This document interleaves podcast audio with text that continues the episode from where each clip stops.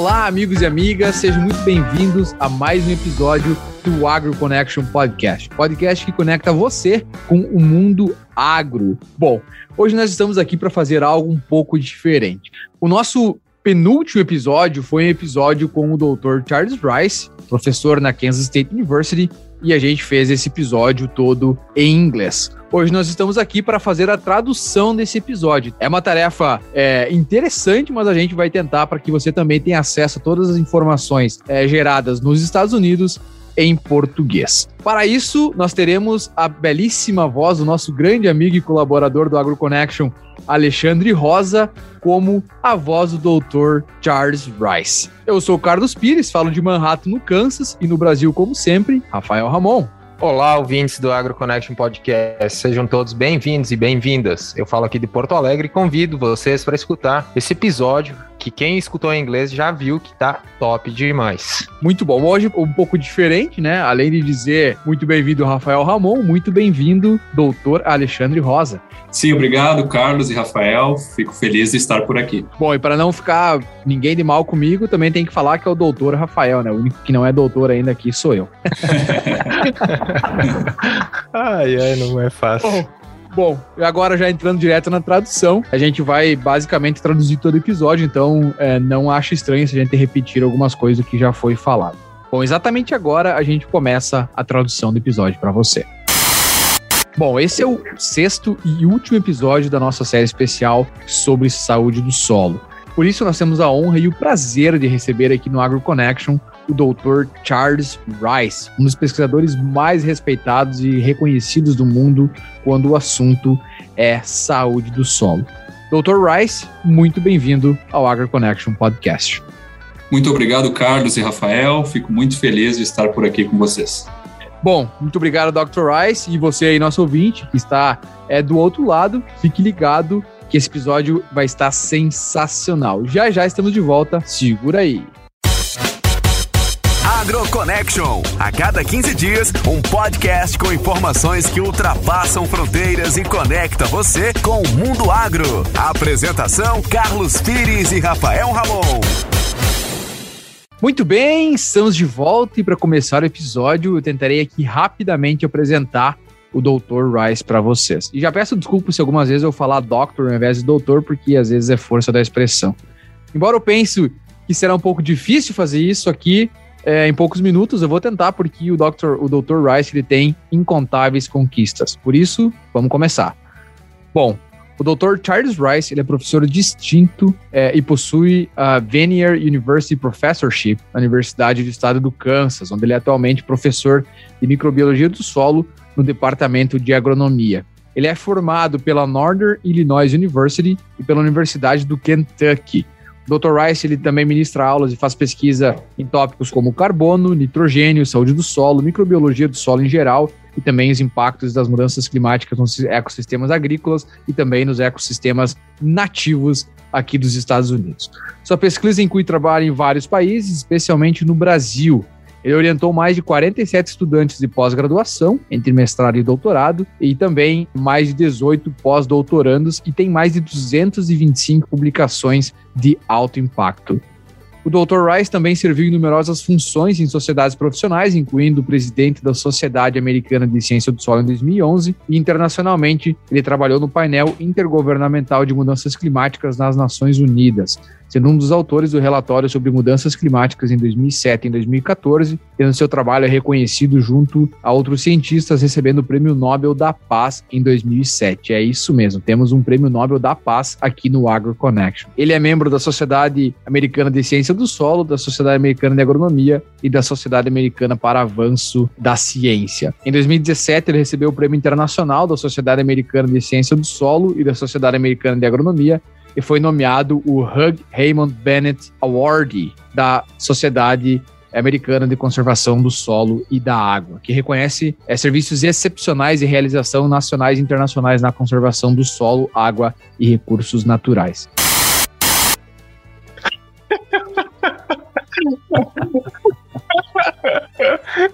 ai, ai. Bem na hora que...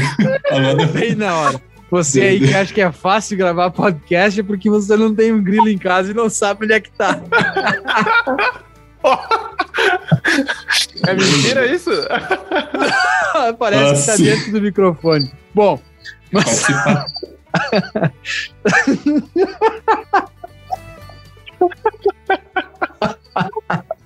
Eu não comer.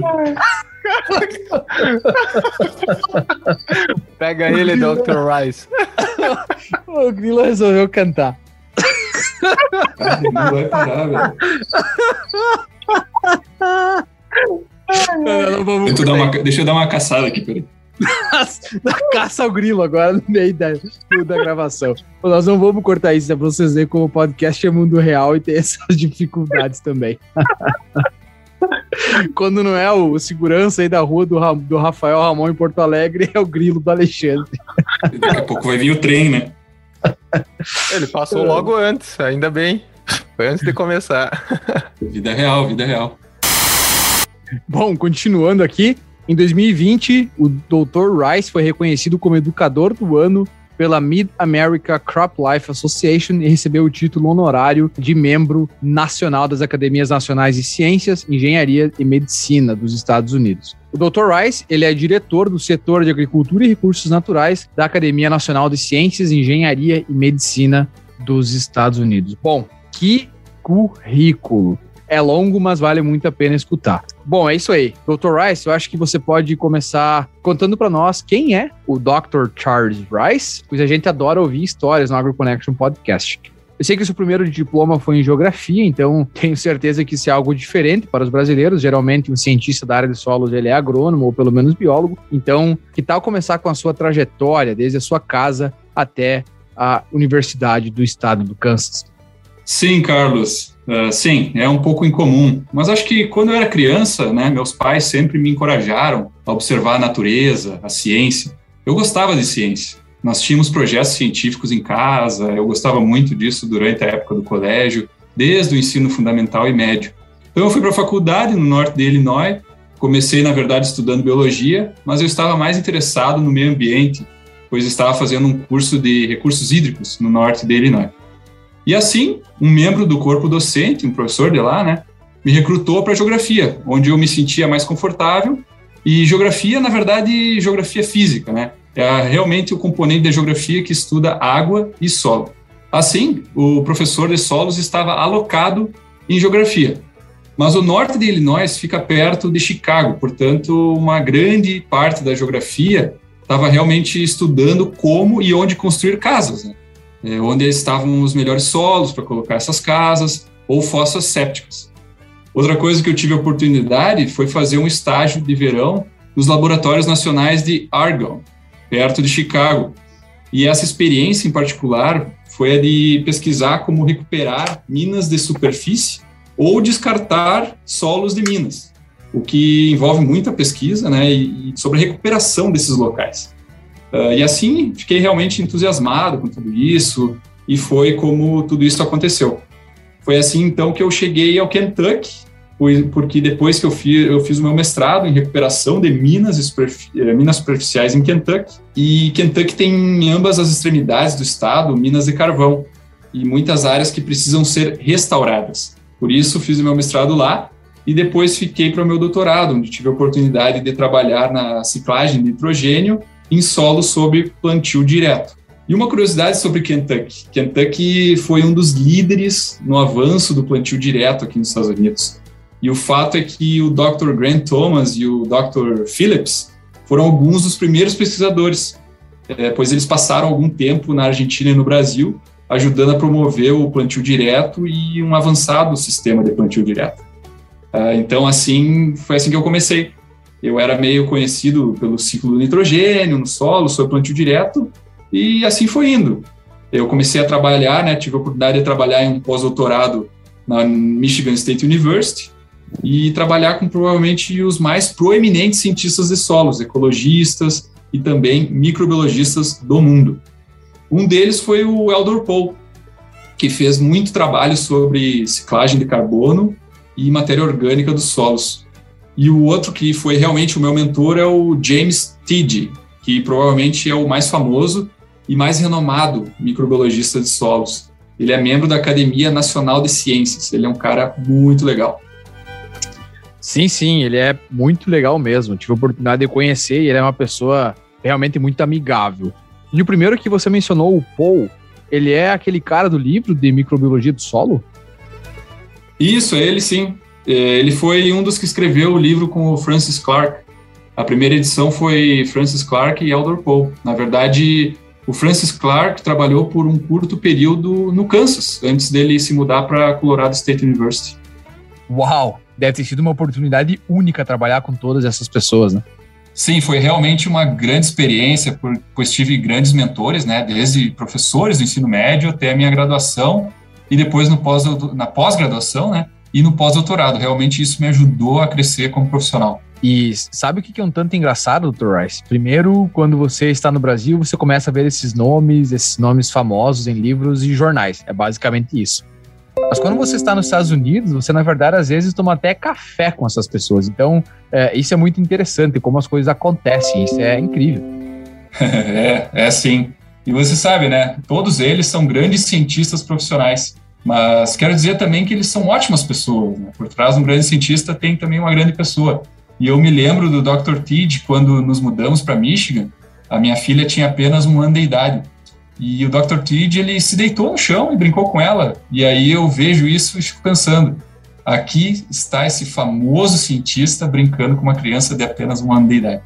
Que trajetória impressionante, Dr. Rice. E o que sempre falamos aqui é sobre ter experiências e como estes, essas histórias impactam em nossas vidas. E em nossos episódios, sempre perguntamos aos nossos convidados, que gera, geralmente são brasileiros, mas agora pela primeira vez temos alguém nascido nos Estados Unidos, mas que também teve alguma experiência de intercâmbio dentro ou fora do país, né? Acabou tendo algumas experiências internacionais. E o que eu gostaria de lhe perguntar é como essas experiências né, em diferentes estados foi importante para a sua carreira profissional e pessoal? Sim, uh, sabe, quando eu comecei a minha carreira na universidade, eu pensei, seria bom talvez né, fazer uma viagem internacional por ano, ou uma a cada dois anos, e que agora, bem, antes da, da Covid-19, né, eu fazia 8 a 12 viagens por ano. E você sabe, interação internacional é importante, mas tanto nacional quanto internacional trata-se realmente de desenvolver uma network, ou seja,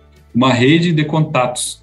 É ir em reuniões, conferências, fazer experiências de colaboração, seja, por exemplo, na Austrália ou no Brasil, é realmente desenvolver essa rede e ganhar essa experiência. E é isso que me levou a aprender com pessoas diferentes, de culturas diferentes, climas diferentes, solos diferentes, né? E realmente, o que é realmente fundamental, e eu posso trazer isso de volta para o meu curso, né, na sala de aula com os alunos. E isso realmente ajudou a expandir os, os meus horizontes. Como eu disse, eu nunca pensei que estaria fazendo uma experiência tão internacional, mas eu gosto muito. Eu acho que me beneficio com isso, não apenas pessoalmente, mas também profissionalmente. Muito bom. E outra pergunta, eu sei que você já visitou o Brasil várias vezes, você sabe muito sobre a agricultura brasileira também, tem trabalhado com pesquisadores brasileiros já há algum tempo. Então, conta para nós um pouco dessa sua experiência nesse intercâmbio profissional com brasileiros. Sim, é, eu estou tentando lembrar aqui da, da primeira viagem que eu fiz ao Brasil e acho que foi em uma conferência de agricultura conservacionista em Santa Maria. Não consigo lembrar do ano que foi, provavelmente foi por volta de 2011, 2009, talvez. Mas eu tive essa oportunidade que provavelmente foi um colega nosso daqui dos Estados Unidos, ou uma, uma conexão que me convidou a ir até lá. E isso é realmente parte de um grande começo, onde eu conheci o doutor Telmo Amado, né, que vocês conhecem muito bem, lá na Universidade Federal de Santa Maria. E sabe, a gente se deu muito bem desde o início, pudemos conversar, beber um vinho e. Jogar um futebol. Sim, jogar futebol. Na verdade, na verdade, eu jogava. Ele jogava futebol. Eu ficava só em volta do campo. Uh, mas vocês sabem que esse é o objetivo, mais uma vez, é, é a questão da conexão pessoal. E então essa oportunidade se expandiu para várias universidades. Eu tive oportunidade de fazer várias viagens para Paraná, para o Rio Grande do Sul, visitar algumas fazendas. E isso foi realmente, sabe, eu gosto dos colegas, dos colegas profissionais. Mas ir a essas fazendas realmente abriu meus olhos sobre a agricultura brasileira e o que eles estavam fazendo. Pelo amor de Deus, eu tava aqui tu fala, fazendo sinal pro Carlos que tava muito bom, cara. Eu tô, eu tô curtindo de uma maneira, vocês não fazem ideia. Tá muito legal. Muito bom. O cara é um artista, velho. Cara, eu tô entendendo mais que eu entendi no giro da entrevista agora. Óbvio. Tá, tá muito bom. Tá, ó, cara, tá ah, legal, legal. Que bom, que bom. Vamos lá, então. E em alguns casos, sabe, eu mencionei anteriormente que a Kentucky foi provavelmente um dos líderes em começar o sistema plantio direto aqui nos Estados Unidos. Já na América do Sul, né, eh, tanto os brasileiros quanto os argentinos adotaram o sistema de plantio direto e avançaram, eu diria, né? Eles provavelmente estão, em muitos casos, à frente da tecnologia dos Estados Unidos e é, em tecnologias de plantio direto com rotação de planos de cobertura. Né? Mas sim, aprendendo com essas fazendas, com seus desafios, aprendi muito ouvindo isso e compreendendo melhor alguns desses desafios, né, que esses produtores enfrentam lá na América do Sul. Sim, é realmente interessante. É muito bom ouvir que a experiência em ambas as direções uh, é muito importante para desenvolver uma agricultura uh, ainda melhor. E eu gostaria de lhe perguntar, uh, porque aqui sempre tentamos incentivar as pessoas que querem ter experiência no exterior. Então, que dicas você daria para um jovem professor, pesquisador ou a outros profissionais do Brasil que gostariam de ter alguma experiência internacional? Sim, né? Acho que agora, né, é muito mais fácil com a tecnologia do Zoom e toda essa conectividade do que era antes, comparado, né? Você sabe que quando eu comecei a minha carreira, a minha primeira viagem internacional, acredito que foi em 1994, mas realmente comecei um trabalho mais extenso a partir, extenso a partir dos anos 2000. Em 1994 eu tinha um ano de idade. obrigado, Carlos, muito obrigado. Mas, assim, assim, como eu disse, isso me ajudou a me tornar um cientista melhor com essa rede de contatos, né? Então, sabe, eu, eu, eu se eu pudesse dar um conselho para quem está no início da carreira, é, cientistas, membros da faculdade, sabe, não seja tímido. É, vá a uma conferência fora do seu país, seja nos Estados Unidos ou na Europa, ou até mesmo na Austrália, né? É realmente importante fazer isso. Então, é, como o Carlos disse, vá, fale com algumas pessoas, dessas pessoas, como o Eldor Poe James Teed, e faça essas conexões. É, sabe, não é natural para mim, não sou um extrovertido.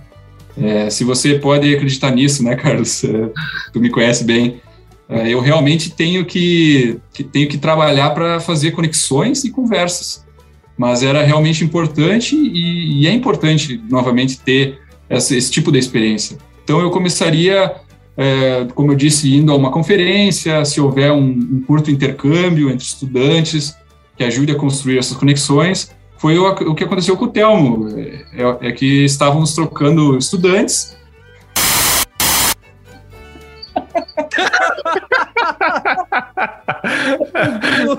o Milo voltou a atacar. Ele para, ele, parou. Então eu começaria, sabe, começaria indo numa conferência, se houver um curto intercâmbio entre estudantes que ajude a construir essas conexões, e, e foi dessa maneira que aconteceu com o Telmo, a gente começou a trocar estudantes, e mesmo que não estivéssemos trocando com frequência, foi realmente, realmente através das atividades dos estudantes que mantivemos essa, essa nossa conexão. Mas sim, eu também vou em, em conferências, é realmente importante ir ao, o, que é realmente importante é ir numa universidade, dar uma palestra como convidado, ser voluntário para visitá-la. E talvez assim você possa conseguir alguns recursos para isso.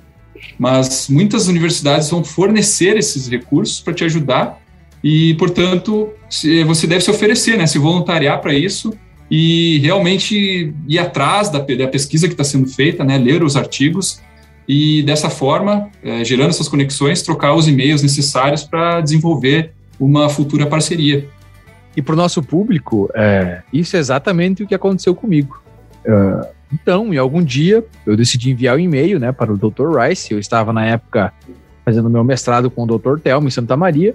E hoje aqui eu estou, é, fazendo doutorado com o Dr. Rice. E isso realmente funciona. Então, Escreva um e-mail para as pessoas, tente fazer essas conexões, isso é muito importante, isso realmente pode lhe ajudar a iniciar é, uma carreira internacional.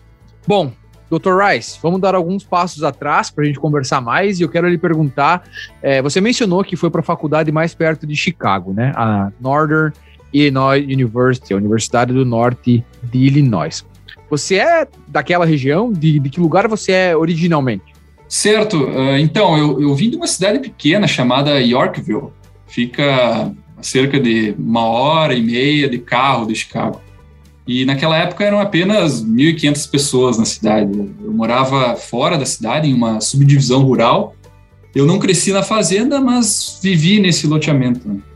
Eu, eu tenho amigos, né, muitos colegas da escola, alguns cresceram nas fazendas, outros moravam dentro dessa pequena cidade. Nós estávamos perto de Chicago, fazíamos excursões a alguns dos museus, ou íamos assistir o jogo de futebol americano, ou então fazia uma visita rápida no lago ali em Chicago. Então foi assim que eu cresci, praticamente fiquei na área de Illinois até ir para a faculdade no norte do estado de Illinois, que fica mais precisamente em DeKalb, que também fica perto de, de Chicago, né? Mas quando nos mudamos para Kentucky, essa foi a minha primeira grande mudança na vida. E você pode falar um pouco sobre a topografia, paisagem, tipo de solo e essas é, características da sua região? Perfeitamente. Em, em, Illinois, os três quartos, né, se nós dividimos o estado assim, em fração, os três quartos do norte do estado de Illinois é o que a gente chama de glaciares. Né, esses glaciares, ah, vamos dizer, aí, há 10 mil anos atrás, estavam cobertos por gelo. E assim, são realmente compostos por rocha moída, os solos são bastante jovens, é, o que é o contrário do Brasil. Né? Tem, tem, menos de, tem menos de 10 mil anos de idade, por exemplo. É, portanto, a partes, de, a partes dependendo de onde as geleiras terminaram, em que a topografia é pesada, relevo ondulado, mas depois outras partes são planas, com uma planas como uma panqueca, vamos usar esse exemplo aí. É, se você for para o centro de Illinois, né, perto de onde está a Universidade de Illinois, em Champaign, Urbana, ou até mesmo onde eu cresci, há partes que são onduladas, é, mas, mas as outras são planas, realmente planas. As pessoas elas falam sobre o quão plano é o Kansas, né, Carlos? Mas na verdade elas nunca foram para Indiana e Illinois, que é essa parte do país onde há solos muito bons, que fazem parte da pradaria das pastagens, né, de, de pastagens de alta, vamos dizer assim, altas pastagens. E, e, assim, quando os imigrantes europeus chegaram, eles entraram e viram esse mar de grama, né, esse mar de pastagens. E a parte que cresci é, é realmente úmida. O lençol, o lençol freático, em algumas nascentes, chega até a superfície do, né, da, da, do solo e, e corre pela superfície. E o que aconteceu então foi que quando eles iniciaram a agricultura, é, foi colocado drenos para drenar o, o solo para que pudessem vir e plantar os cultivos sobre, sobre esse solo. Então foi arado uh, essa pradaria, né, todas essa, essas pastagens, nesses solos que eles são bem pretos, né, escuros, de alta matéria orgânica, digamos que é numa faixa de 5 a 6% de matéria orgânica, talvez, né, um, talvez até um pouco mais, em alguns casos, e uma fertilidade realmente rica. São provavelmente, eu diria assim, alguns dos melhores solos do mundo, por causa da matéria orgânica e também por causa da, da água. Né? Eles são muito, muito produtivos. Hoje em dia, praticamente tudo está coberto por milho e soja. Bom, e para nossos Brazilians, né, o nosso povo brasileiro, é, esse tipo de solo é muito diferente dos solos do Brasil. Os solos aqui, é, eles podem ter alguns problemas físicos, que nós não temos muito no Brasil, mas porém lembre-se que no Brasil nós temos problemas muito mais químicos, como baixo pH, muito alumínio, absorção de fósforo e assim por diante. E isso é exatamente o oposto né, do que ocorre para os solos de Illinois. Problemas físicos e nenhum tipo de problema químico. Perfeito, é muito por causa da geologia, da, da rocha subterrânea dessas geleiras, né, desses glaciares. É, como eu disse, são solos jovens é, e, e, não são ácidos. O pH é naturalmente em torno de 7. O principal problema é, na verdade, a água em excesso, ou seja, a drenagem. Assim que, uma vez que eles descobriram isso, então, os, né, como eles descobriram como corrigir esse problema, esse solo se tornou muito rentável, né, muito produtivo para a produção de grãos. Quimicamente ótimo e plano. É isso, é, é basicamente tudo que um agricultor quer. Uh, bom, muito bem. É muito bom ouvir histórias como essa para entender um pouco mais da, sobre as regiões dos Estados Unidos. E essa é uma das perguntas que a gente sempre faz.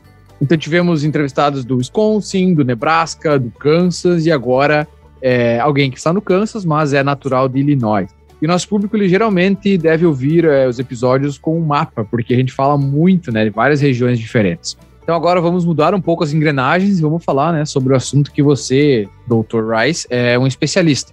A gente está falando aqui de saúde do solo. A gente já conversou com profissionais de diversas especialidades é, sobre saúde do solo, e sendo mais específico, nós conversamos com cinco deles, é, desses especialistas, e eles falaram sobre manejo do solo, falaram sobre matéria orgânica, falaram sobre indicadores né, da saúde do solo, plantas de cobertura, física do solo. É, e o que a gente pediu para todos eles foi o que é saúde do solo. E para a gente começar agora na nossa parte um pouco mais técnica, o que eu quero te perguntar é o que é saúde do solo para você, Dr. Rice? Bom, é, então, é, há uma definição oficial sobre saúde do solo, porém, o que eu penso sobre o que é um solo saudável é que é um solo que é apto para o seu uso, que ele é produtivo, tem resiliência às mudanças ambientais, seja isso a mudança climática, a seca ou alguma outra mudança, impacto ambiental que possa afetar os solos, proporcionando alta resiliência. E depende de onde você está, né? Mas pelo menos na parte central aqui dos Estados Unidos, a matéria orgânica e o carbono, né, são realmente fundamentais. Como eu disse, o, os solos da pradaria, né, eles teriam aí entre 5, 6, talvez até 7% de matéria orgânica, mas você não esperaria isso em um solo arenoso, né, no deserto. Sabe, se conseguir obter 0,5% de matéria orgânica no solo arenoso seria ótimo. Portanto, tem que estar num contexto. É, você sabe que, e eu falo de três propriedades-chave, que eu chamo de carinhosamente da minha Santíssima Trindade, que onde o carbono é a base disso, porque novamente, como microbiologista, esse carbono é realmente o alimento para a maioria dos microrganismos do solo.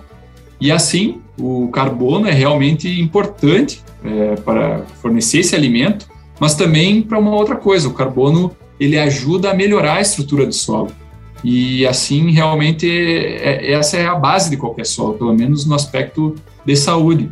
E uma vez que se tem carbono, que é o alimento, os micro-organismos que são, a, são chave, porque eles são quem dirigem, né, quem, quem trazem a ciclagem dos nutrientes, o processo, o processamento dos resíduos vegetais, né, dos restos culturais, liberando nutrientes é, para produtividades dos cultivos. É, portanto, a atividade microbiana seria a segunda perna do tripé. E, e, a terceira perna ficaria por conta da estrutura do solo, onde o carbono e os microrganismos ambos impactam a estrutura enquanto a estrutura também, né, ela, ela impacta e afeta o carbono e os microrganismos, né, são, são duas faces aí, porque se você tiver uma boa estrutura e uma, uma maneira de, olhar, de olharmos para a estrutura é através dos agregados, né, o tamanho das partículas, dentro das partículas está quem? O carbono. Portanto, então, ajuda, isso ajuda a sequestrar o carbono e reter esse carbono no solo. Mas os micro-organismos, eles entram em jogo porque, através dos exudados, bactérias e também por hifas de fungos, é, esses micro-organismos ajudam a unir essas partículas de solo para formar os agregados. Então, a interação, ela realmente existe entre essas três coisas para formar o que eu chamo de Santíssima Trindade. É, isso é o que eu considero como métricas para se avaliar a saúde do solo.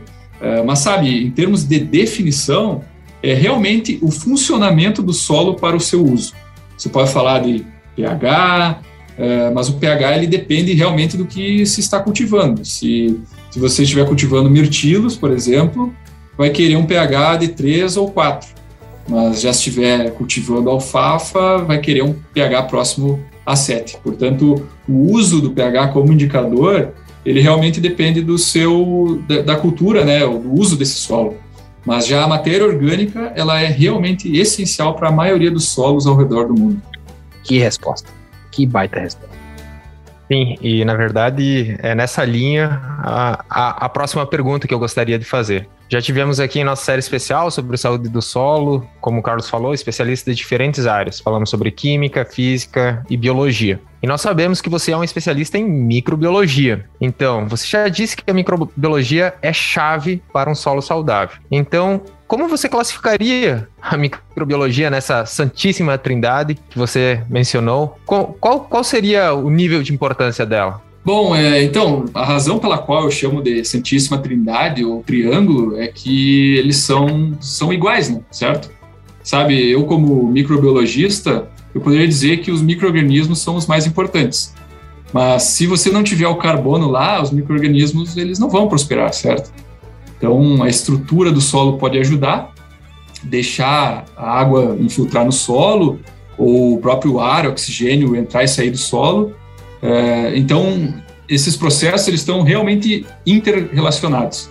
E eu diria que eles são todos os três muito importantes. Posso acrescentar micro-organismos no solo, mas se eu não tiver a matéria orgânica lá, eles vão morrer também. Né? Ou também eu posso adicionar microorganismos no solo, mas se o solo tiver compactado, com crosta, pobre aeração, esses microorganismos também não vão prosperar nesse solo.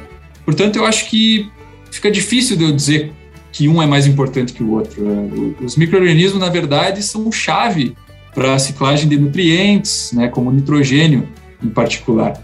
Todos os, os ciclos do nitrogênio são dominados pelos microorganismos. Já para o fósforo, os microorganismos não são tão importantes, porque há uma química envolvida com o ciclo do fósforo e também com alguns outros nutrientes. Mas sim, se não tivéssemos os micro-organismos lá, então a gente teria uma acumulação de resíduos, né? não teria essa ciclagem de nutrientes.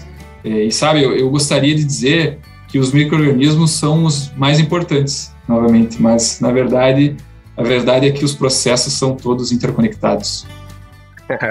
sim, é uma, uma pergunta complicada, né? É um pouco tendenciosa. E sim, claro, e como você bem falou, está tudo funcionando em conjunto como um sistema.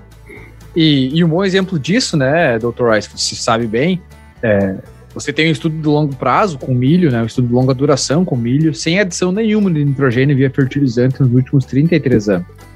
E essa área ela continuou produzindo milho, com 100% do nitrogênio vindo apenas da ciclagem, né, do trabalho é basicamente feito pelos micro-organismos.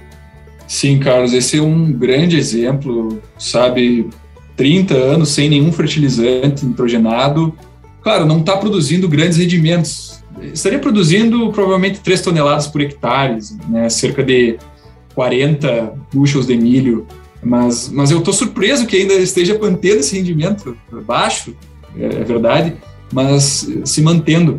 E isso tudo se deve à ciclagem, à reciclagem do resíduo vegetal, que é liberado para a cultura subsequente, nesse caso, milho depois de milho. Né?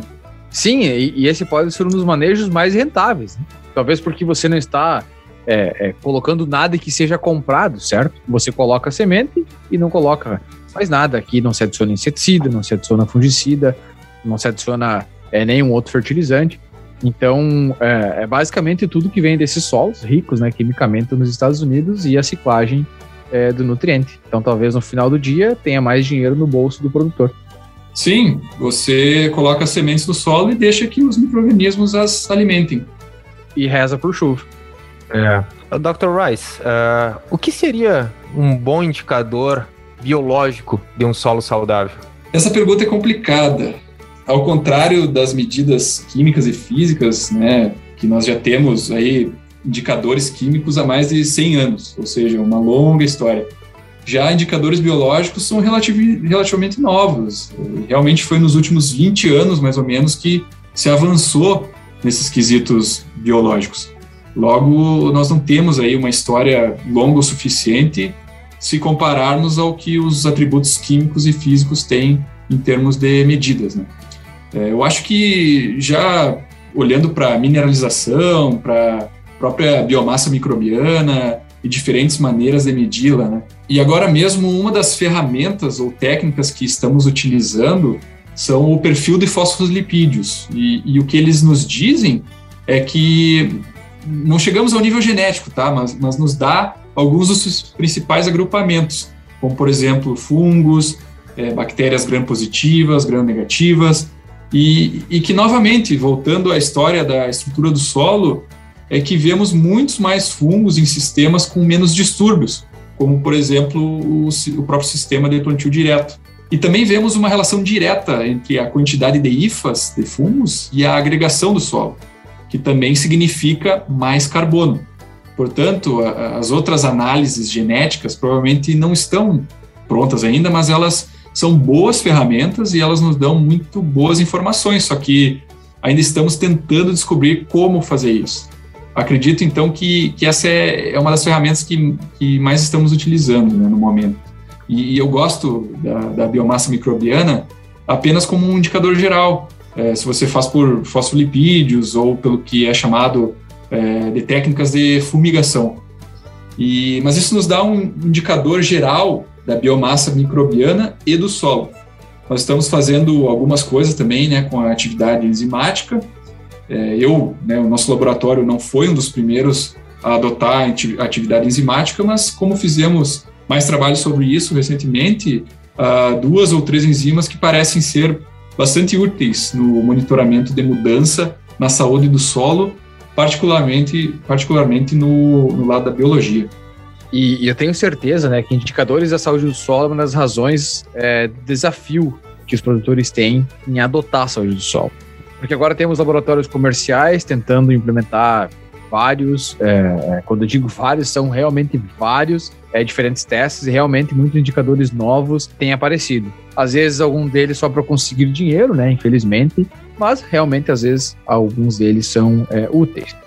E no seu ponto de vista, é, Dr. Rice, qual que é o, o, principal desafio para adotar práticas de saúde do solo no nível de fazenda? Seria isso por conta de não termos bem definidos quais seriam os indicadores para é, avaliar a saúde do solo?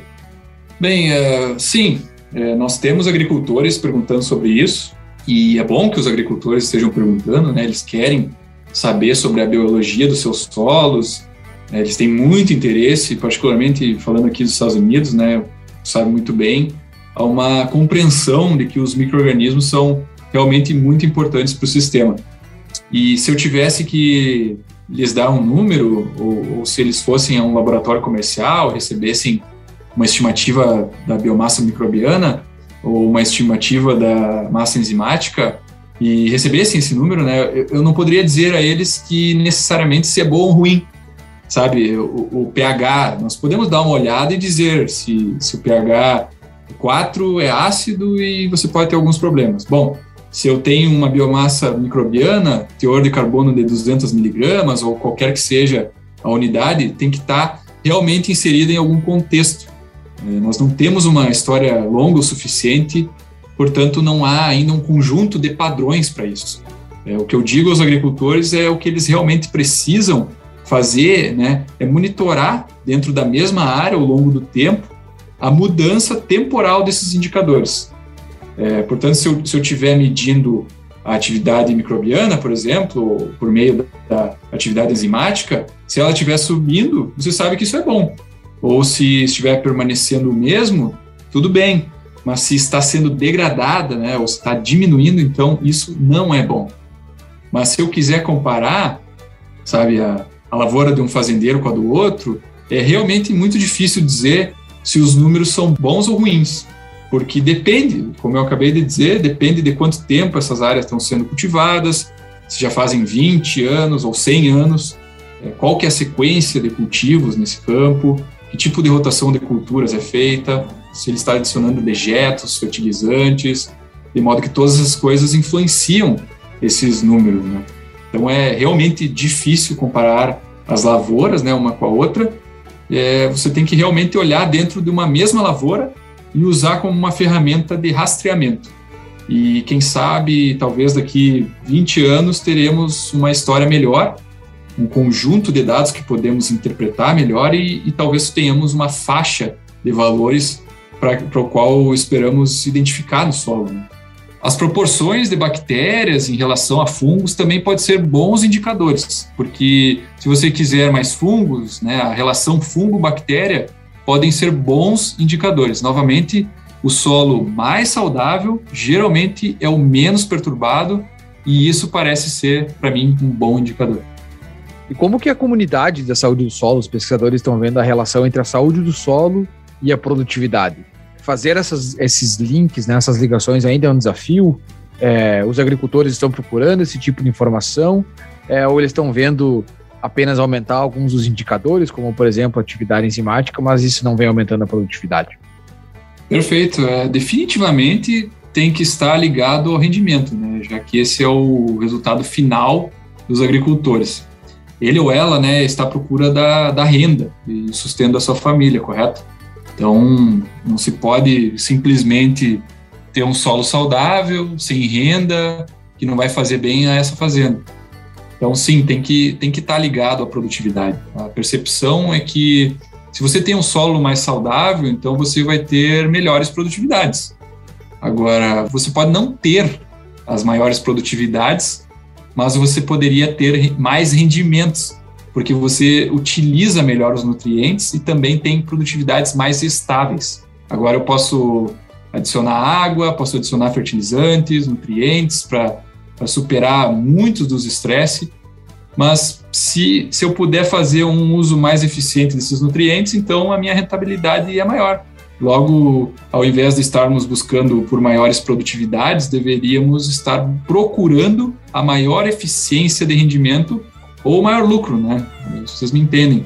É, quais seriam, né, dentro desse contexto, quais seriam os meus investimentos? Né, o produtor se perguntando aqui, qual, qual é o meu rendimento, por exemplo? O que sabemos é que os solos mais saudáveis são mais resistentes à seca, correto? Então, você pode não ter o rendimento máximo, mas esperamos que você tenha produtividades mais estáveis de ano para ano e menos oscilações para cima ou para baixo, porque quando ocorre uma seca, um solo mais saudável vai reter mais água e retendo essa água ele consegue estabilizar as produtividades. Ótimo, sim, e essa é uma importante linha de pensamento, na minha opinião, porque, claro, aqui no Brasil temos uma longa história de práticas de conservação do solo, sistema de plantio direto, mas hoje vemos uh, muitos agricultores que não seguem todas as práticas recomendadas e que agora, com estiagens mais frequentes e também com eventos de chuvas muito intensos, temos visto muitos problemas nas lavouras. Então, a pergunta que eu gostaria de fazer seria: como o senhor posiciona a agricultura brasileira em relação à conservação do solo hoje em dia? Bem, é, sabe, as minhas viagens pelo Brasil, elas realmente me impressionaram bastante. O nível de conservação, a rotação de culturas, a diversidade de cultivos e, claro, né, o plantio direto. É, eu, eu diria que as fazendas que eu visitei são provavelmente fazendas mais avançadas do que algumas das muitas fazendas dos Estados Unidos, porque tem, é, no Brasil tem outras rotações de culturas e também plantas de cobertura. Eu acho que vejo duas tendências, né? Uma das experiências no Brasil foi, foi perto de Cruz Alta, em uma das fazendas que estive, o Carlos também esteve por lá, e eu me lembro que esse fazendeiro, já mais idoso, né, ele tinha muita experiência. E, e eu levei um grupo de estudantes da, da Kansas State para o Brasil por duas semanas e, e fomos para essa fazenda. E perguntamos para ele quais eram alguns dos desafios, e, e uma coisa que ele nos disse foi que, por causa dos preços da soja, muitos fazendeiros estavam cultivando mais continuamente a soja ou mais soja na rotação. Mas ele fez uma observação muito astuta. Ele disse que é, não estou obtendo o resíduo que preciso. Logo, preciso colocar mais milho de volta na minha rotação para ter um melhor manejo, reduzir erosão e ter uma melhor saúde do solo. Então, esse produtor estava procurando os benefícios a longo prazo, é, não, não os ganhos de dinheiro a curto prazo com plantio de soja. E isso tem sido um problema corriqueiro na Argentina, porque esses produtores eles quase que tornaram o país numa monocultura de soja. E isso está degradando a saúde do solo por lá. Então, os grãos de soja, né, só para que fique bem claro, eles são ótimos para renda, mas eles não são muito benéficos para o solo por causa dos resíduos. Então, é, tendo essa visão do longo prazo, talvez agora, agora haja um, movimento aqui nos Estados Unidos, dependendo com quem se fala, que é a chamada agricultura regenerativa, que para algumas pessoas tem significados diferentes. Mas um dos conceitos de, dessa agricultura é tomar os princípios que, que, que falamos sobre plantas de cobertura, não revolvimento, plantio direto e rotação de culturas. E agora, né, se está integrando o gado de volta ao sistema, né, tendo pastagens como suas culturas de cobertura e uma rotação mais longa, onde poderiam colocar pastagens perenes por três ou até quatro anos. E assim se está né, integrando o gado de volta no sistema, sendo esse um outro componente e tendo essa rotação mais longa, parece haver esse benefício do pastoreio do, do gado nesses sistemas. Então, fica aí, né, esse é outro desafio que muitos fazendeiros não querem lidar com o gado, porque dá, dá trabalho, né? Mas é um avanço que está acontecendo aí que eu, que eu tenho visto. E vocês podem cortar isso se quiser, mas é, uma vez eu entrei numa discussão com, com um repórter, inclusive foi o Telmo que me colocou nessa enrascada. A questão foi a seguinte, né, que eu fiz. Os agricultores brasileiros, eles devem inserir terraços? É, e acho que há um debate forte sobre esse tema, né? Debate forte e polêmico. É, é, eu percebi. E, e, a minha opinião é que a paisagem nativa, ela nunca foi terraciada, certo? Então, se você olhar para a pradaria aqui nos Estados Unidos, ou até mesmo as savanas no Brasil, elas não eram terraciadas. Então, eu realmente acho que se você tiver boas práticas de plantas de cobertura, boas raízes, talvez não precise utilizar técnicas de engenharia e rasgar o solo, é, modificando toda a paisagem se você tem uma boa saúde do solo, você vai ter uma boa infiltração de água no, e ela não vai escoar superficialmente. Eu acho que todos querem fazer uma abordagem de geoengenharia, mas eu não sei realmente se precisamos fazer isso. Hum, sim. Concordo parcialmente com isso. ah, mas é, eu tava esperando essa polêmica. E Rafael trabalhou muito com terraça. o grilo. Esse grilo vai ter que estar no episódio, cara. Não vai ter jeito. Ai, ai. que grilo ele dá Vai repetir, Carlos, não, deixamos com o grilo. Não, vou repetir, vou repetir. É que daqui a pouco ele para. Eu acho que tu faz, o teu concurso, tu faz o teu concurso. Tu faz que eu concordo parcialmente com isso de novo, gente. o grilo continua. que grilo desgraçado. Cara, tô vendo nós acabar a gravação se o grilo aparecer na porta e sair pra fora. Tá ali só pra incomodar. Eu vi, quando eu cheguei em casa, deixa eu ver se eu encontrei. Quando eu cheguei em casa. Não, ele, tá aí, ele tá aí na tua mão, rapaz. Ele tá no Deus o livre. Sombra, tá louco. tá dentro do computador. ai, ai, ai. Cara, o que tem no grilo aqui nos Estados Unidos é brincadeira. Nós colhemos milho, cara. Meu Deus do céu. Nós botamos ah, é? os, milho na estufa, né, pra secar, porque tava muito úmido.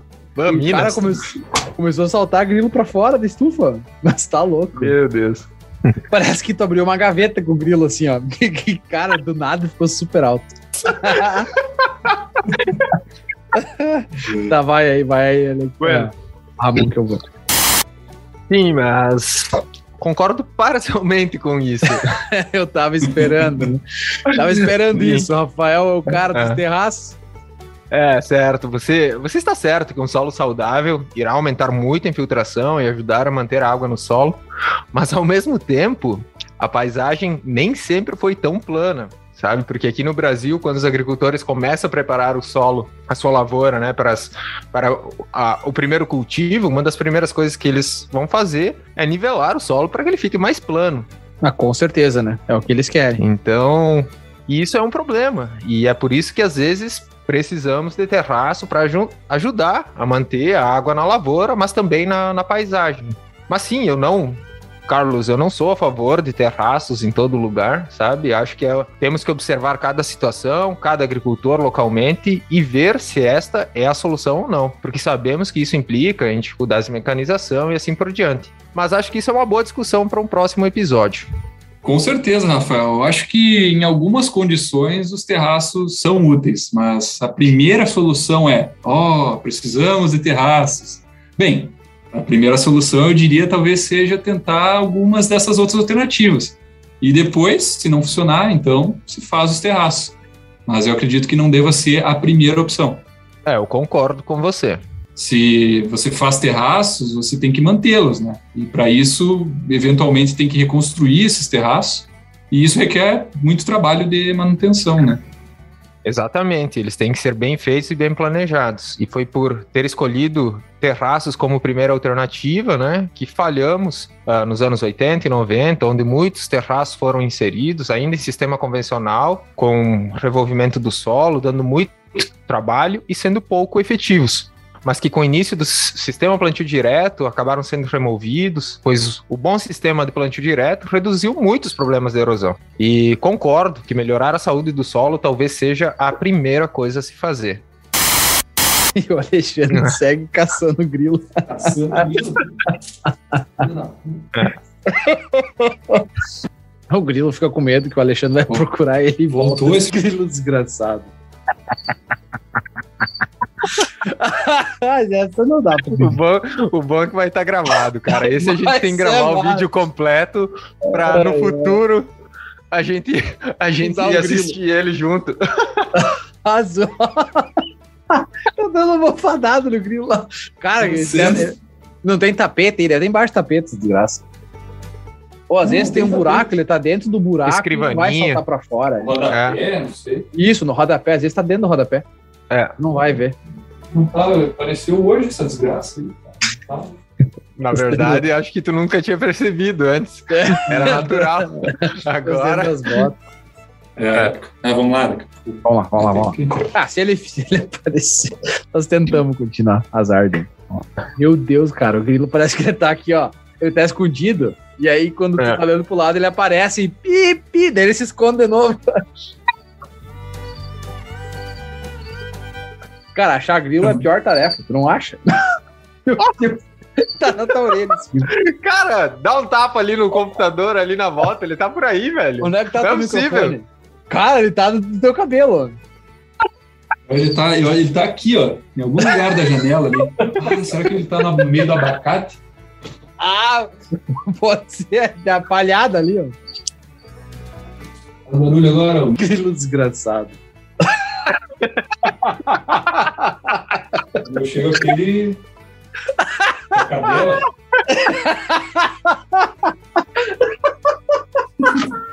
Diz que não pode matar grilo, né? Vai perder dinheiro. Tá louco. Eu tinha que sentar agora. Bem, é bagulho, merda. Tá louco. Nossa, aí Deus livre. Aí, agora voltou. É, eu, eu acho que. Será que é um sinal que tá trazendo dinheiro pro, pro podcast? Eu talvez? Espero, né? Só pode. Espero. Ai, Meu Deus do céu. Meu Deus, eu cheguei a chorar aqui. Faz barulho, aquele desgraçado. Tá louco. Cara, eu vou começar a falar, o grilo vai ser botado de novo, tu vai ver. E eu fiquei meio impressionado com a quantidade de terraços que eu vi no sul de Iowa durante o nosso próprio tour assim como também no norte do Missouri. Eu vi muitos terraços em Iowa. Você sabe por que, que tem tanto terraço lá ou é, é só por causa da paisagem mesmo? Bem, é a paisagem, né? Mas também são os subsídios do governo que promoveram essa divisão dos custos. Eles pagariam por uma grande parte de, de colocar os terraços, e, e, aqui talvez eu cause um problema para mim mesmo agora, né? Mas vocês sabem, é, de novo, o NRCS, que é o Serviço de Conservação do Solo, aqui nos Estados Unidos, eles basicamente saíram por aí pegando formados em engenharia agrícola e disseram assim: ó, vocês devem inserir terraços por tudo. E claro, é, o plantio direto ele não estava disponível há 40 anos atrás, mas essa foi uma espécie de abordagem padrão. Vamos consertar isso através da engenharia. E então foram os subsídios do governo que promoveram tudo isso. Uh, bom, muito bem. É interessante entender isso e vamos seguir em frente aqui. Então, você mencionou sobre a agricultura brasileira, né? Sobre uma agricultura é, conservacionista. Como você vê a agricultura brasileira no futuro? Sim, é, eu acho que a agricultura brasileira ela tem enormes oportunidades. Sabe, é um, é um grande país, tem solos muito bons, se forem, obviamente, bem manejados. São solos muito sensíveis, vulneráveis, mas que podem ser muito produtivos, tanto quanto, ou pelo menos como alguns dos solos dos Estados Unidos ou solos ao redor do mundo. Talvez não tanto quanto os solos de Illinois, né, mas sim, eles são muito produtivos. E pelo fato também, né, esses solos serem muito sensíveis, é, eles têm que ser manejados com muito cuidado. E, e, nesse sentido, eu acho que há enormes oportunidades no Brasil. Sabe, eu me preocupo um pouco com, com a economia e os agricultores utilizando uma diversidade menor de culturas, que é o que já acontece na Argentina e também em Illinois. O, o que, pelo contrário, é uma vantagem, pelo menos para o sul do Brasil, né, estados como Paraná, Rio Grande do Sul, onde se tem um sistema de cultivo muito diversificado. Talvez não seja tanto no Mato Grosso, por exemplo, que é, que é onde está a maioria da soja, mas eu acho que isso é algo que se espera que eles possam avançar e, e, capturar a ideia. É, há desafios, particularmente com as plantas daninhas resistentes aos herbicidas, que é onde a diversidade de cultura ou a, ou a rotação de culturas é realmente importante, porque Assim você consegue rotacionar seus herbicidas, assim como as próprias culturas. Já um sistema de soja e milho, que utiliza basicamente o glifosato, não se rotaciona os herbicidas, e isso acelera a evolução da resistência de plantas daninhas, que é, um, portanto, um dos grandes desafios para essas áreas do Brasil. E eu acho que ao redor do mundo também, né, pelo menos nas grandes fazendas, a gente precisa está pensando em culturas alternativas, ou, ou, seja, mais diversidade. E que novas culturas a gente pode empregar? Eu adoraria ver culturas mais enraizadas, né, com mais raízes. É, podem ser culturas perenes ou também alguma cultura anual que tenha um sistema radicular mais profundo para proteger o solo e promover a saúde do solo. Bom, bom, depois dessa resposta que eu estou vendo aqui é que a mensagem que a gente leva para casa é que o Dr. Rice conhece muito bem o Brasil, não é mesmo? Bom, então, uh, Dr. Rice, uh, o nosso podcast está dividido sempre em três partes. Portanto, a primeira parte foi sobre a sua história, a segunda parte um pouco mais técnica, né? Você nos respondeu é, muitas coisas, e você trouxe para nós aqui coisas do Brasil que até mesmo às vezes os brasileiros não conhecem, mostrando o seu grande conhecimento. E a terceira parte é a parte que nós chamamos né, do nosso bate-volta, é, ou talvez aí é, no inglês poderia ser chamado mais de boomerang, né? Mas basicamente eu pergunto e você responde, portanto, vai e volta. Então a gente quer saber quem é o Dr. Rice fora da universidade, né? Fora da vida acadêmica, a gente sempre fala, né? Antes das 8 da manhã e depois das 6 da tarde, se é que podemos estabelecer esses limites. É, mas para começar, uma experiência inesquecível? Uh, sim, uau! Tenho que trazer de volta aqui a minha família. Acho que um dos momentos de maior orgulho e inesquecível para mim foi quando a minha filha estava na quinta série. Ela teve a oportunidade de tocar em uma orquestra comunitária e eles foram numa competição bem competitiva, né, lá em Chicago, em Illinois, e eles foram melhores que algumas das orquestras do ensino médio e universitário de lá. Foi um, um, trabalho muito duro, onde o maestro foi muito exigente, mas foi muito legal de ver as crianças no palco e, e sim, é um momento de orgulho para o pai. Essa foi, com certeza, uma das experiências mais inesquecíveis para mim. Nossa, que legal! E um sonho profissional? Uh, bom, eu acho que essa pergunta ela está entre as 8 da manhã e as 6 horas da tarde, eu acho. Uh, mas sim, é, é uma ótima pergunta, porque eu já estou avançado na minha carreira, né? Eu tive múltiplos objetivos. Um deles era ser bem respeitado, e eu acho que eu sou. Espero que seja, né? Acho que meu próximo objetivo, eu, e é o que eu adoraria, sabe, seria me tornar profissionalmente um membro da Academia Nacional. Uau, bom, certo, né? É difícil perguntar sobre um sonho profissional para alguém que já recebeu um prêmio Nobel da Paz, né? É, sim, é, eu nunca colocaria isso na minha lista. Isso foi bem inesperado. Oh, muito bom. E um hobby? Ah, eu gosto bastante de jardinagem e leitura. E qual a sua comida favorita? Eu gosto de comidas diferentes, mas também, né, algo mais comum e, e familiar de vocês, eu gosto de um, de um, bom churrasco. Acho que também uma sobremesa que, que eu adoro é o bolo de chocolate alemão. Uhum, interessante esse bolo de chocolate alemão. Tem algum lugar para que, que sirva isso aqui em Manhattan? Ah, fiquei bastante curioso. Ah, eles podem ter algumas lojas aqui, sim. Ah, interessante. É um, é um bolo de chocolate com cobertura de nozes e coco. E, e o seu lugar favorito? Aqui não é, a gente não está perguntando o lugar mais bonito que você já visitou ou alguma coisa assim, é apenas o lugar que você gosta de estar. Sim, é, eu gosto muito da casa que estamos morando atualmente, o ambiente aqui é muito aconchegante e, e temos também um, um, bosque bem arborizado que fica ao lado da casa. É muito legal mesmo. E, e agora o melhor lugar que você já visitou? É, uau, de uma paisagem natural, pode ser? É, eu diria que é a Nova Zelândia. Ah, eu pensei que fosse o Brasil. É, quer, quer dizer, eu amo o Brasil, mas a Nova Zelândia é maravilhosa. Tem cachoeiras, a paisagem é realmente muito verde e eu gosto muito disso. Uh, mas a minha cidade favorita, se eu fosse para uma cidade, seria Viena, pela cultura e pela facilidade de locomoção. Nossa, eu vou ser honesto, isso foi meio inesperado, porque você teve em muitos lugares na Itália, França, Inglaterra, Escócia, em diversos lugares. Mas é a Nova Zelândia, isso é muito, muito interessante. E qual o seu estilo de música preferido? Ah, eu gosto de diferentes tipos de música, né? Eu, eu cresci nos anos 70, então gosto das músicas dos anos 70. Eu toquei trompete no colegial e por isso também gosto de um pouco de jazz e música clássica também. Muito bem. E se o time de futebol tem beisebol, basquete, qual é o seu time favorito? Bem, como eu cresci em Chicago, ou melhor dizendo, perto de Chicago, seria o Chicago Bears. É, era uma espécie de equipe que eu, que eu seguia bastante, né? Mas, mas agora eu gosto dos esportes universitários e particularmente do time de futebol americano da Kansas State. E você gosta de algum time de futebol no Brasil? Ah, provavelmente eu não vou acertar, mas seria o Gramado? Não, não, é o Grêmio.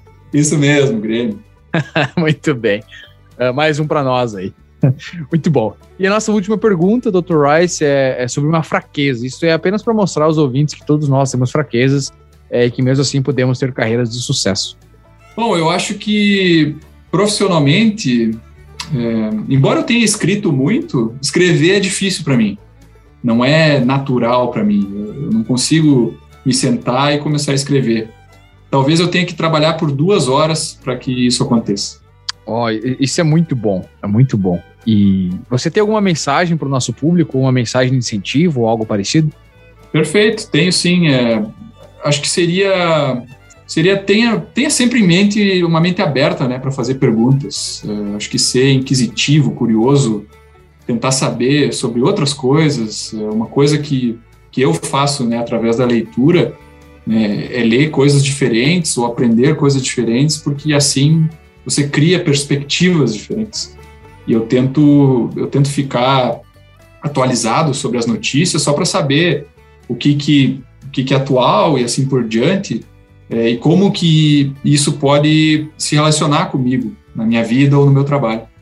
Muito bom, Dr. Rice. Que episódio incrível, né? Foi realmente ótimo. Agradecemos muito a sua participação aqui no Agro Connection Podcast. Como eu disse, foi um episódio muito bom, uma ótima experiência de aprendizado para mim e com certeza muitos outros ouvintes aprenderão muito com as informações que aqui foram trazidas por você, mas também com sua experiência, que é claro, uma carreira profissional inspiradora. Bom, um pouco dessa bela história que servirá de inspiração para muitas pessoas e também para nós. Muito obrigado por estar aqui conosco foi uma honra e, bom, só tenho a dizer muito obrigado mais uma vez, foi uma satisfação enorme para mim. É, e, só para acrescentar mais algumas palavras, mais uma vez, muito obrigado. É, eu tinha dito para o Rafael antes, né, que essa entrevista, essa conversa ia ser incrível. Nós estávamos meio preocupados, né, porque, é, você sabe, é, é nossa primeira entrevista em inglês para o nosso podcast. Então, tenho quase certeza de que isso é algo também novo para muitos brasileiros. Nós teremos dois episódios, um 100% em inglês, é, um 100% em português. Espero que possamos encorajar aí algumas pessoas a aprender um pouco mais é, é, de inglês. E também sabemos que você é super ocupado, sabemos que vai viajar imediatamente ou amanhã, né? É, mas você ainda assim dedica tempo para conversar, às vezes, com, com, crianças, com estudantes, agricultores. É, você ensina, você compartilha experiências e nós realmente apreciamos isso. Você está dedicando seu precioso tempo né, para o Agro Connection, para nossa audiência. E eu não sei se você sabe, mas o Dr. Rice é meu orientador aqui na, na Kansas State. É, e eu tenho muito orgulho de fazer parte do time de saúde do solo dele. Rafael, mais alguma mensagem? Bem, não, não há palavras para dizer o quanto somos gratos por tê-lo aqui no Agro Connection Podcast. E, como eu disse, foi uma satisfação e, portanto, muitíssimo obrigado. Claro, com certeza, Carlos, Rafael, foi um prazer. E como nosso público pode acompanhar mais o seu trabalho? Eu tenho uma conta no Twitter, arroba CWRice, seria então arroba C-W-R-I-C-E. Isso é provavelmente o, a maneira mais fácil de me acompanhar, mas nós também temos um site na, na, na Kansas State, mas ainda assim o Twitter é reforçar aí que é a maneira mais fácil de seguir o meu trabalho. E agora nós temos também o KSU soilmicrobes.com, né, que será lançado em breve, que é KSU Soil, S-O-I-L, Microbes, M-I-C-R-O-B-E-S.com. E, obviamente, vai ser lançado em breve. Bom, muito obrigado por ouvir esse episódio do AgroConnection Podcast com o Dr. Charles Rice, professor da Universidade Estadual do Kansas, ou a Kansas State University, especialista em saúde do solo e também muitas, muitas outras áreas. Portanto, ouçam mais episódios como esse. Você pode nos encontrar nas principais plataformas de áudio, como Spotify, Apple Podcast, Google Podcast, entre outros. Você também pode nos ouvir diretamente do nosso site www.agroconnection.net. Você também pode nos encontrar no Instagram, Facebook, Twitter, é, através do arroba o AgroConnection. Além do podcast, como você já sabe, nós temos um canal no YouTube, onde você pode encontrar informações sobre as condições das culturas é, de milho e soja aqui nos Estados Unidos e também diversas outras informações e fatos divertidos sobre a safra americana e também a agricultura aqui na terra é, do Tio Sam. Esperamos que tenhamos conseguido cumprir essa missão de fazer a tradução né, do episódio é, do Dr. Charles Rice, que foi é, totalmente em inglês. Agradecer aqui o nosso amigo Alexandre Rosa, né, o doutor Alexandre Rosa, é, que é, fez a voz do Rice aí nesse episódio. Foi um prazer fazer essa tradução para o Dr. Rice e esperamos que tenha contribuído aí para que todos entendam agora no bom português o episódio que está realmente incrível. É isso aí. E se você gostou desse tipo de episódio em inglês, com tradução em português, nos procurem aí nas redes sociais, deixem sua mensagem aí sobre o que você achou desse episódio, se você quer ouvir mais. E, mais uma vez, obrigado, Alexandre, aí pela parceria. Valeu. É isso aí. Não deixe de, nos, de se conectar conosco. Escreve aí para nós se você quer que a gente vá atrás de mais especialistas no mundo sobre diferentes áreas, é para que você também se conecte com o mundo. Como a gente fala, Agro Connection, o podcast que conecta você com o mundo agro. Stay tuned. Tchau.